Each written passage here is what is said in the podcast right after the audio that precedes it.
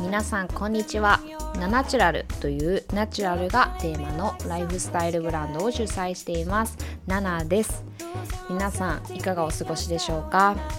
いつもポッドキャストを聞いてくださってありがとうございます。毎週更新中です。こちらのポッドキャストではありのままの心地よく自然に生きることをメインにお話ししています。主に健康になることビューティーマインドセットスピリチュアリティ自分を最大限輝かせることというテーマでお話ししています。アメリカカリフォルニアロサンゼルスからナナがお送りしております。皆さんもうポッドキャストの購読はお済みですか？購読すると毎週自動的に新しいエピソードがダウンロードされます。ドライブ中や電車の中家事をしている時料理をしている時ソファーに腰をかけながらほっと一息リラックスしながら聞いてくださいね。はい皆さん今週1週間はいかがでしたか？はい。私はいつも通りめちゃくちゃ元気です。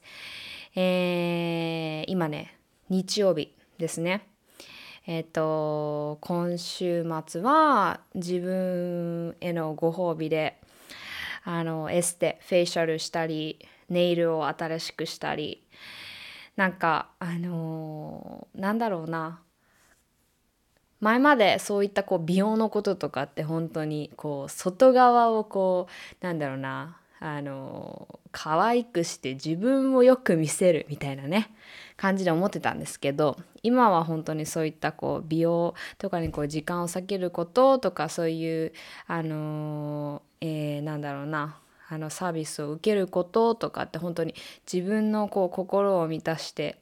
それをこうある意味こうツールとしてね自分がもっと輝けるようなところにこうつながるようなこうセルフケアルーティンっていうかなんかそういう風に捉えられるようになりました。はい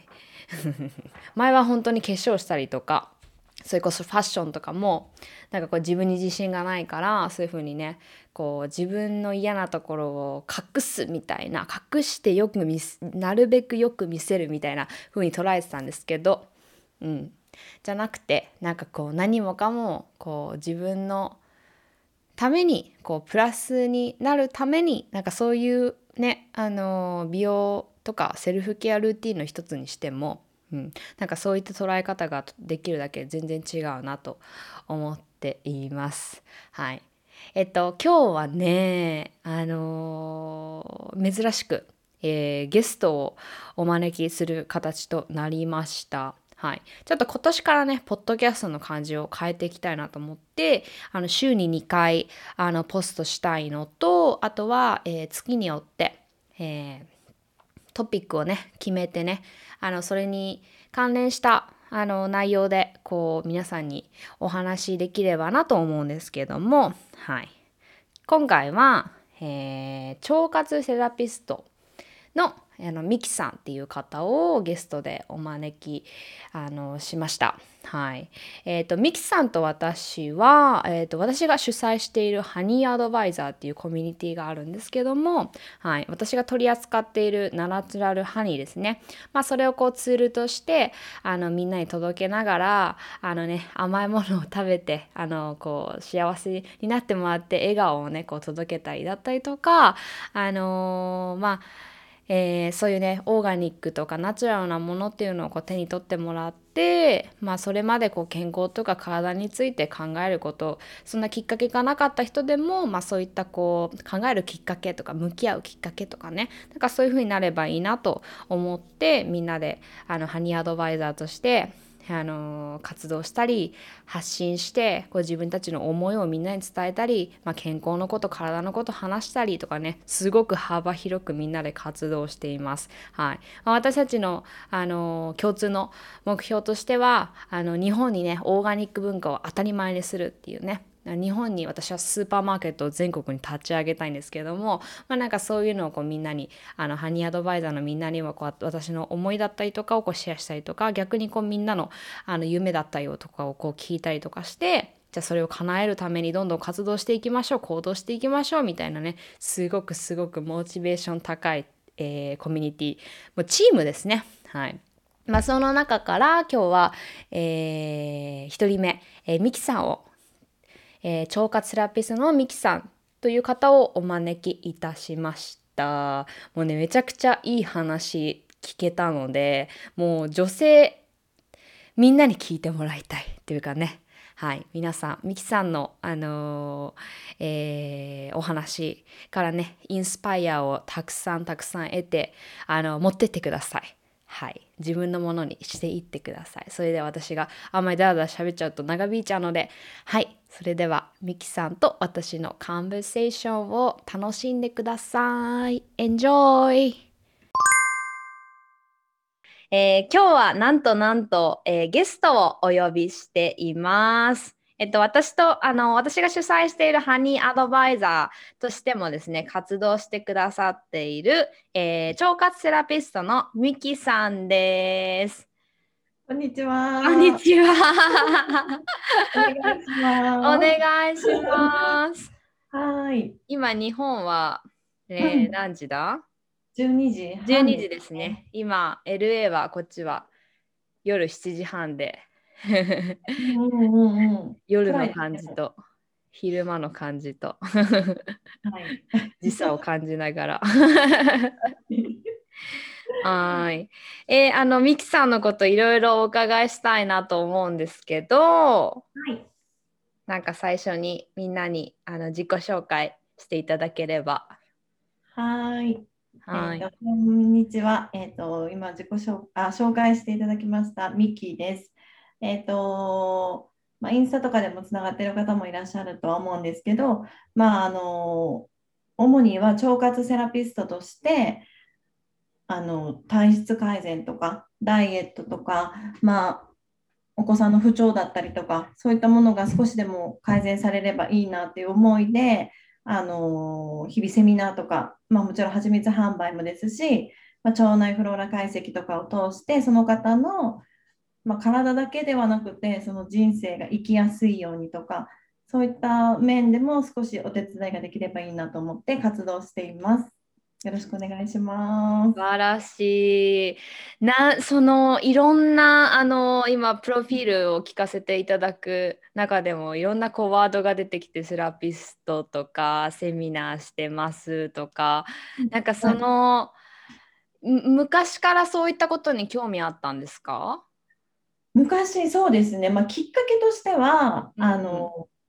私の末っ子がまあ今12歳になるんですけど。うん、3歳の頃にすごい急にひどいアトピーが出てきたんですね。で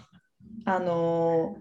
まあ、病院に行ったりもしましたしお薬を使ったりもしたんですけど、まあ、薬を使うならばその間自分でできることが絶対にあるはずっていうところに気がついてまあ、あの薬を使わない選択に移って、自分でできることはなるべくしようっていうふうにして改善をしてきたのでやっぱり同じ思いされてるお母さんとかがいれば少しでも伝わると嬉しいなそういうマインド的なところも一緒に伝われば嬉しいなっていう思いで、まあ、勉強を始めたのがスタートです。うん。また伝えるために勉強し始めたわけでは全くなくて子供をどうにかしたいという思いだけだったんですけど、まあ、だんだんそれも落ち着いてきた頃に なんかお伝えしたいなっていう方に移行してきたので、うん、セミナーしたりっていう、まあ、自分の、ね、できることに限られるんですけど、うん、やってます。えー、素晴らしい。なんか今そのお子さんの不調からその体のこととか向き合うきっかけになったっておっしゃってたんですけどそこからこうマインドのこととかも今ねちらっとおっしゃってましたけどなんか結構あのーみんなその体と心って話して考えがちじゃないですか？体の、はい、体の不調は体で起こったこと心は心で。で心にあんまりこう、フォーカスを置いてなんかこうケアしてる人ってまあ今だからねそういうこうセルフケアとかセルフラブとかいう言葉が出てきたので、うん、なんかこう、あのー、まああのー、こうテイクケアする人が増えてきたのかなとは思うんですけどもそのなんかこうつながりか心と体がつながっているみたいなところその両方がやっぱり大事っておっしゃってましたけど、うん、なんかそれにこう気づけたきっかけとかって何ですか？気づけたきっかけとしては、うん、なんか結構私イライラしたりとかあすぐ子供怒ったりとか。えー、なんかミキさんからは想像つかないな今笑 顔だけど、うん、本当にそうだったんですよ、うん、自分でもコントロールできないイライラとか、うん。うん、思い通りにいかないと不機嫌だし、うん、すぐ怒るしイライラするしっていうのがあってまあ、腸活を続けてくると自然とまあいろいろマインド的なねお勉強もしたんですけど、うん、結局はやっぱ体が元気じゃないと、うん、そこをコントロールするそのエネルギーさえなかったというか、うんでそこで気づいてで一時期パニック発作みたいなのも出たりとかしてたことがあって、うん、もうそれもやっぱり私は薬に頼りたくなかったので。まず体質改善から始めたらもうそれも出ることもなくなってきたし、なんかやっぱりすごいつながってて切り離しては考えれないし体のその基準的なものでもきっとその考えては切り離,、ね、切り離して考えることはできないし、うん、やっぱり全てはつながってるんだなっていうのをまあ体感として感じてきたっていうのが一番大きいですね。自分のその経験から。うん。うんうんうんはい、そうやっぱり元気じゃないと人に向けるエネルギーももちろんないし子供にでさえその余裕を持って接するっていうことが難しい時が本当にあったので私、うんうんうん、だも,、ね、もっと早くこのエネルギーっていうところに行き着いてたらとかまあ思うんですけど、うん、まあ、それはそれで気づいた時がタイミングだと思ってるので。はい。えー、なんか今、いいですけどね、言葉にいろんなヒントがありましたね。なんか結構あのなんか日本人とかってやっぱりこうカルチャーっていうんですかね。文化ななんて言うんだろうな。こう他人ファーストじゃないですか。やっぱりそういう言葉があるように、うん、こう人には優しくしましょうとか人にはこうあの優しい言葉遣いをしましょうとかこうあの、ね、親切になりましょうとかなんかこうそういうこうカルチャーがあると思うんですけどやっぱりこう自分の、まあ、体の健康とかもそうだと思うんですけどやっぱり心とかも満たされてないとやっぱりあの人にこう優しくすることもやっぱり難しいじゃないですか。なんかできるかもしれないけどどうか空回りして結局こう自分の負担になってしまうみたいなところから。うん、うん。ね、その精神ももちろん美しいというか素敵なことだとは思うんですけど、うん、やっぱりそれは自分が満たされてないのに、うん他者に行ってしまうと、うん、結局なんか見返りを求めたりとか、うんうんうん、ちょっとなんか自己犠牲が入ってくるというか、うん、なのでもう結局自分さえ満たしておけばとりあえずまずは 自然と自然とそれが溢れてくるというかそんな感じは感覚はすごい体感としてあります。うんそこでやっぱり腸活は大きくこう関わってきました？ミキさんの中で。関わってきましたね。そのまあ、メンタルの面だけじゃなくてもちょっとこう自己免疫疾患とかもあるんですけど、うん、それがちょっとこう改善されたりとか、うん、ひどくならずに済んでるとかそういったところにはすごくつながってるので、うん、うんうん大きいなと思ってます。うん素晴らしい。なんかそういう経験を生かしてこう人のサポーターになろうっていうかこうね、あのそういうふうになんだろうモチベーション高く過ごしてるミキさんが本当に素晴らしいなと思ってこれをなんかこう聞いてるみんなの刺激にもなるんじゃないのかなと思うんですけど。なね、その毎日ね完璧にとかはいかないですし自分のね、うん、メンタルとか体調だって波もあるけど、うん、まあね行く行き着く先がなんかそういった人が溢れたらいいなっていう思いがあるところがぶれないので、うん、まあやっていけるかなっていう感じは、一緒になってるかなっていう感じはします。なんかこうミキさん自身が学んで何が一番こう変化としてありました？やっぱりこう周りの例えばあのファミリーの方だったりとかお子さんだったりとかもうなんかこう一緒にこう笑顔になるような環境づくりだったりとか、うん。なんか自然と生まれたんじゃないのかなと私は思ったんですけど。そうですね。私本当に伝え始めるまで専業主婦だったので、うんうんうん、なんか家にいて当たり前とか、うん、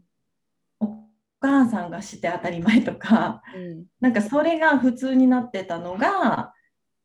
やっぱこうやってお仕事にし始めてなんか「おママすごいね」とか、うん、なんかこう女性もどんどん出ていっていいし別にそこに制限はないしなんか好きなことやって生きていくのが別にそれは男性も女性も関係ないっていうところがやっぱ子供にも伝わればいいなっていう思いはすごくありますね。うん、もうあるべきとかはないよっていうのはうん、のその考えはどこから出てきたんですか？っていうのをなんかあのふと思い出したんですけどミキさんあのアメリカにちょっと住んでらっしゃいましたよね？はい、はい、はい。どこの州でしたっけ？アイオワ州。アイオワ州。うんうん、うん、はい。いやその時も本当にあのお母さんたちがなんていうんだろうもう本当輝いてる自分軸が強いっていうところにすごく衝撃を受けたんですよ。なんか授業されてる方もいましたしお仕事に勤めてる方もいてでそこに何て言うんだろう男性と女性の差がないっていうのをすごくあの間近で見てすいません。ま、間近で見た時に、うん、なんかやっぱ衝撃を受けましたよね。うん。あなんかどっちがするとかこう役割分担があるわけでもなく自然とできる時にお父さんがしてお母さんがしてなんかすごい平等あ平等そうそう平等だなってすごく感じたんですよね。うん。うんうんそこで結構衝撃的であもうななんかやりたいって自分も思うし、うんうん。うんうん、なんかこう、うん、自分としてなんか日本だと何々ちゃんのお母さんとか言われるじゃないですか。ああ、それわかります、すごい。なんか、うん、全然悪いことじゃないんですけど、もちろん。なんかインスタグラムのなんかプロフィールとかも、何歳のママとか、うんうん、そのなんかこうねもちろんお子さんが大切だし可愛いけど、うん、その自分ファーストがどんどんどんどんなくなっちゃっってお子さんが前に出る全然それが悪いことではないんですけどねでもこっちは本当にママだろうがその、誰かの奥さんだろうが自分っていうのには変わらないから。常にこう私も一人の女性よみたいななんか強いそうそうそうそうなんですよ、うん、それをすごい感じたので私も帰国して、まあ、専業主婦する時間もあったんですけどまあ、徐々に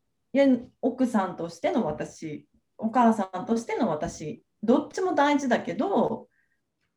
自分一人としての私っていう柱も絶対欲しいっていう思いがもうなんかメラメラメラメラ。なんかそう考えると女性って忙しいですね。いろんな顔があるから。うん、忙しいですよね。そうだけどなんかどこの柱もあってもいいなって思っていてどこがいいとか悪いとかではなくてなんかそこどの柱をがなんかメインになったとしてもなんか自分が満たされているのかなっていうところをなんか一番考えるのがなんかこういいのかなっていう感じはしますよね。うん。なんかそういうふうにこうバランス取れたどどんな顔の瞬間でもこうバランスの取れたミキさんでいるためにこうなんかこうなんだろうな時間自分と向き合う時間みたいなめっちゃ大切だと思うんですけどでも自分と向き合う時間っていざ言われてみてな何するのみたいな風に思う人が多いと思うんです。なんかミキさんの中でこういうこう自分をテイクケアするなんかセルフケアだったりとかなんか心がけてることとかありますか？私はやっぱり瞑想が好きですね。瞑想してなんかこうなんて言うんだろう。やっぱ瞑想も「はい明日からやります」って言ってすぐできるようになるものでもないと思うんですよ。うん、それもなんか筋トレと一緒でトレーニングが必要だなっていうふうに思っていて。だけどなんかちっちゃい時からお風呂に入ったらなんか自分の悪いものを出すみたいなイメージトレーニングをなんか昔からやってた、えー、すごい。えー、呼吸とともにあの体の感情もだし体に何かある悪いものを出すイメージみたいなのをしながらお湯に使ってたんですよ。えー、すごい。でそれで浄化されるみたいな。えー、それがなんか日課になってたので自然でその後瞑想とかいろいろ流行りだして、うん、あのだからすごい取り入れやすかったっていうのもあるので、うん、なので別にその瞑想に決まりがあるとも思っていないし、まあ、いろいろなやり方はあるとは思うんですけど、まあ、自分がそうまず出していいものを入れるみたいなイメージトレーニングからでもすごいセルフケアになるのかなっていうふうにはすごく感じます。あうんなんか今日あのー、まあセルフケアの一環かもしれないんですけど私ポッドキャスト聞くのすごい好きなんですよ。なんか人の話を聞くのがすごい好きででなんかそこで今日メディテーションその瞑想っていう話が上がっててなんか瞑想によってこう私が得られたことはその自分に対して一番のあのベストフレンドになることができたみたいなっていうのもやっぱり自分自身って自分自身のことを一番理解しているべきなのにやっぱりすごく後回しになっちゃってる現代人がやっぱり多いけどなんかこう瞑想とかあの自分と向き合う時間だったりとかその自分の心の声とかこの頭の中でこう聞こえてくる声だったりとかっていうのに敏感になれると、自分が本当に今何を考えてるのかとか何が欲しいのかっていうのが分かるようになるからそうなってくると自分をこう理解できるようになって。なんかそう考えたらこうあ私瞑想することによって自分が一番のこう自分自身のベストフレンドになれたなっていうこう感覚を得ることができたっていう話を聞いて、うん、ああなるほどなと思ったんですよね。うんうん、確かに確かにそうですよね。うんまあ、なかなか自分のことって分かんなかったりもするし、うん、そういだ意識してそういった時間を作るっていうのは大事かもしれないですよね。うん、うん、なんかミキさんはどういう瞑想してるんですか？私ですか？なんかいろいろあるじゃないですか瞑想に。私ちょっとあんまり詳しくないんですけど、なんか私はなんかこうただ目を閉じてぼーっとしてるだけでも瞑想だと思ってるので。うんうん。うん、いやいいですね。うん、それそれはなんか寝る前とかねそういった感じで気持ちよく睡眠に入っていったらいいなって思ってるんですけど、うん、意識してする時はもうちょっとそんなこんなん言っていいんですか？怪しくない？怪しくない。全然怪しくない。でもそれこそまずグラウンディングから始めて、うん、もう第1第2第3チャクラ整えようみたいな感覚でグラウンディングして、あとはいつもこの最後ここ一番上ですよね。がなんかこうもうわーってこうなんて言うんだろうエネルギーが入ってくるみたいな感覚を意識すると本当になんて言うんだろう全身にぶわっと何が通るんですよ。うん、えー、うん、その感覚で自分を満たしてさらにそれをちょっとこうなんていうの溢れさせたものを周りの人がキャッチしてくれたら嬉しいなみたいな瞑想してます。えー、すごい。どうやってやるんだろうそれ。なんかそれを得たものをだからその日私と関わった人が、まあ、厚かましいんですけどちょっとでもなんか元気になったとか思ってもらえるぐらいそこで私はエネルギーをキャッチしてます。へうん、そういったイメージの瞑想。へえ、イメージの瞑想。光光をもらって、うん、光をちょっと溢れさせるみたいなイメージですけどね。でもなんか本当にそういうのをわっと感じる瞬間があったりします。へえ。うんうんうん。えー、そっかそっか、瞑想。瞑想いいですね。だって何もいらないし 本当にね、うん、今からでも始められる。そうそうそう。奈々さんがおっしゃるように目つぶってぼーっとするだけでもめちゃくちゃ気持ちいい時間ですよね。うん。うん。なんかあのー、結構私彼とスピリチュアルな話とか結構するんですけど、うんうちの彼朝めっちゃ早く起きて5時とか。で自分と向き合って、まあ、ちょっと仕事しつつでその後必ず あのおじいちゃんみたいにあの、公園に散歩しに行くんですよ一人で。で公園の中やっぱり緑がいっぱいなのでなんかそういう木だったり花だったりなんかこっちこっちリスとかも結構いるからなんかそういうねあの動物ちゃんを見たりとかしながらこう散歩してるみたいなんですけどなんかこの前その緑の中を歩いてたらその一瞬自分っていうものが消えた感覚に陥ったって言ってて、そう。本当に一瞬もう多分45分の出来事だったって言ってたんですけどその自分がその地球と一体化するっていうんですか、もうなんかそこに木が生えてるけど別にその木と自分が別のものじゃない。同じその地球の一部だっていう感覚、体感で陥ったっていう話をしてて、えー、私それはないなっていう話をしてたんですけど。確かに、うん、すごい。でもなんかそういう感覚もう結構スピリチュアルな話にはなっちゃいますけど。でもなんかそこまでの感覚に陥れると、なんか自分のもとに何が起こってもなんかへっちゃらっていうか、うん、なんかそういうなんだろうなあの自分ちっぽけだなみたいな、うん。うん、そういうふうに。規模が違いますもんね。そうそうそうそう自然と一体化するって言ったらもうね。え、うんもう悩みとかもすごいちっぽけにやっぱ感じてきますよね元気、健康でさえあればっていう感じはしますよね本当に。うんうんねえ。感覚はすごい味わってみたいな。えー、でもなんかやっぱり自分と向き合ったりとか瞑想したりとかしてると、うん、なんかやっぱりそういうことにこう気づけるっていうか。そうそうそう、ね、そうですよね。なんかこう気持ちが、うん、なんて言うんだろうふわっといつもと違う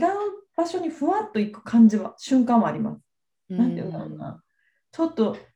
あちょっと次元が違うところに感覚がいったなみたいな。おうんうん、っていう感じることはあるんですけど、その自然と一体化したっていう感覚はちょっと味 わったことないけど。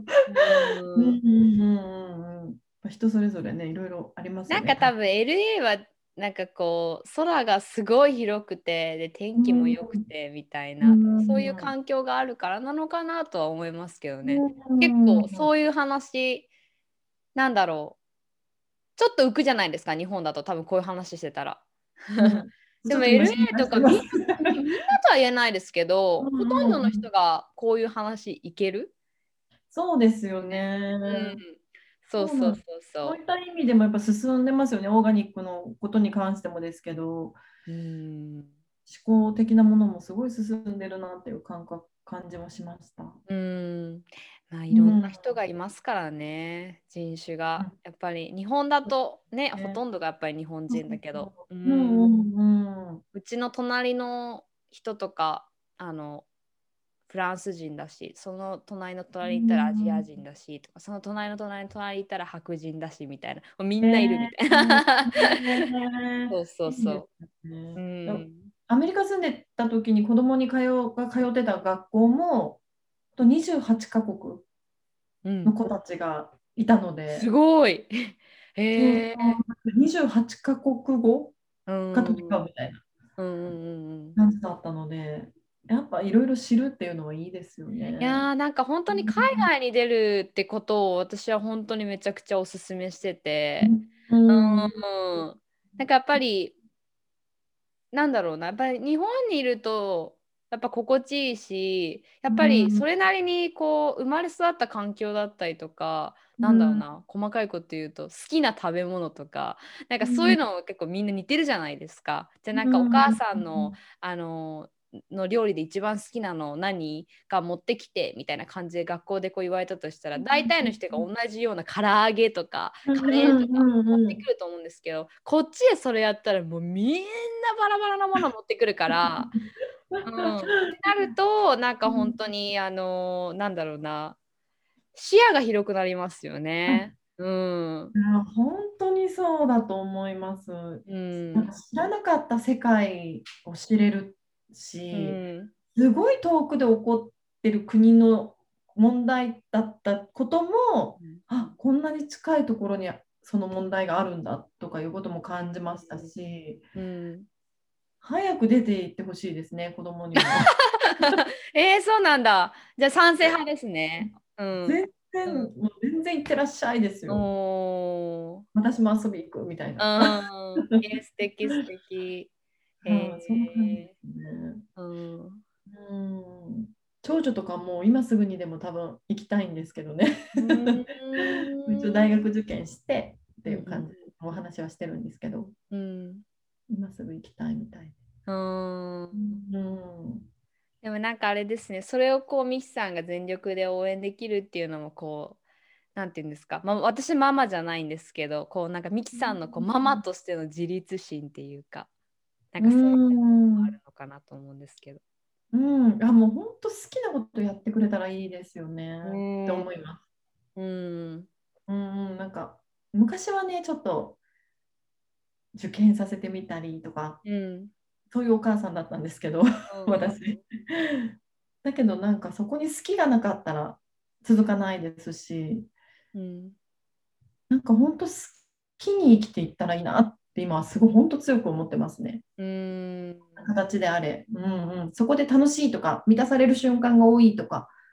そんなんだったらもう私もハッピーだなっていう感じはします。うん、素晴らしい。いやいやいやいや。そんなミキさんからじゃあミキさんはそのね腸活セラピストされていたりハニーアドバイザーしていたりなんかこう、えー、ママとしてもそのバリバリ働く女性としてもねあのたくさん活躍されてるミキさんですなんですけどなんかそんなミキさんからみんなにこう伝えたいことみたいなのがあればこのポッドキャストを聞いてくれてるみんなにメッセージとして。うん、そうですね。なんか私が感じてるというかこのたどり着きたい場所にはやっぱりその女性があの自分軸でなんかこう発信したりとか自分の思いを遠慮せずに伝えたりとかなんか自分は自分でいいんだよって思いながら生きていける女性が周りにあふれるとすごくなんかこうなんていうんだろうもっといい社会というか、うん、なんかね自分の周りにもだけどなんか楽しく過ごせるんじゃないのかなと思ってるのでなんかこう常に悩んでるとか常にモヤモヤしてるとかいう人がもしいるのならばなんかどの選択をしたら自分が満たされる瞬間が多いかなとかなんかそこを基準に考えて考えるとこうより生き生き過ごせるんじゃないかなっていうのが自分のたあの経験で 感じてます。うん。ね、女性が笑ってる環境は本当にハッピーな空間ですよね。うん、そう。だそれがねお母さんだったらお子さんにも伝わるでしょうし、うん、生き方を見せるじゃないけどそういったところにもつながるのかなと思ってます。うん。ありがとうございます。素敵なメッセージを。いやいやいや、とんでもないです。えっと、じゃあ、そんなミキさんから、なんかこう、みんなにこう、えー、まあ、ミキさんのこれからの予定だったりとか、何かこう、えー、みんなに伝えたいこととか、告知とかあれば。告知、告知、そう、あのー、28日に、うん、10時から、あの蜂蜜とナチュラルハニーのお花の関係性みたいなチャクラを通してみたいなセミナーをするので、まあ、1時間弱ぐらいの短いセミナーですけどあの、まあ、内側からの蜂蜜の本物の糖を取ることでの内側からのエネルギープラス外から取り入れる時に感じ取るものっていうものまで一緒にこうアプローチできると選択肢も広がるし選びやすくなるのかなっていうところがあるのでぜひあの聞いていただけたらなと思います。うん私も参加します、実は。楽しみにしてます。えっと、1月の28日の朝10時からですね。はい、で、えっと、この受講方法っていうのは、えっと、私のこのポッドキャストのエピソードの概要欄に、ミキさんのインスタグラムを貼っているので、はい、そこから、えー、インスタの DM 欄からメッセージすれば OK ですかね。はい。はい。ぜひぜひみんなで、えー、参加しましょう。受講しましょう。ありがとうございます。はい。はい。そんな感じでたくさん素敵な話が、はい、お話が聞けて、ありがとうございました。ありがとうございます。勇気になったんじゃないかな、刺激になったんじゃないかなと思います。いや、ちょっとでもね、そういう影響があれば嬉しいです。ところどころ犬が泣いててごめんなさい。リアリティがね。ありがとうございます。ございます。はい。はい。来てくださった皆さんもありがとうございました。ありがとうございます。またね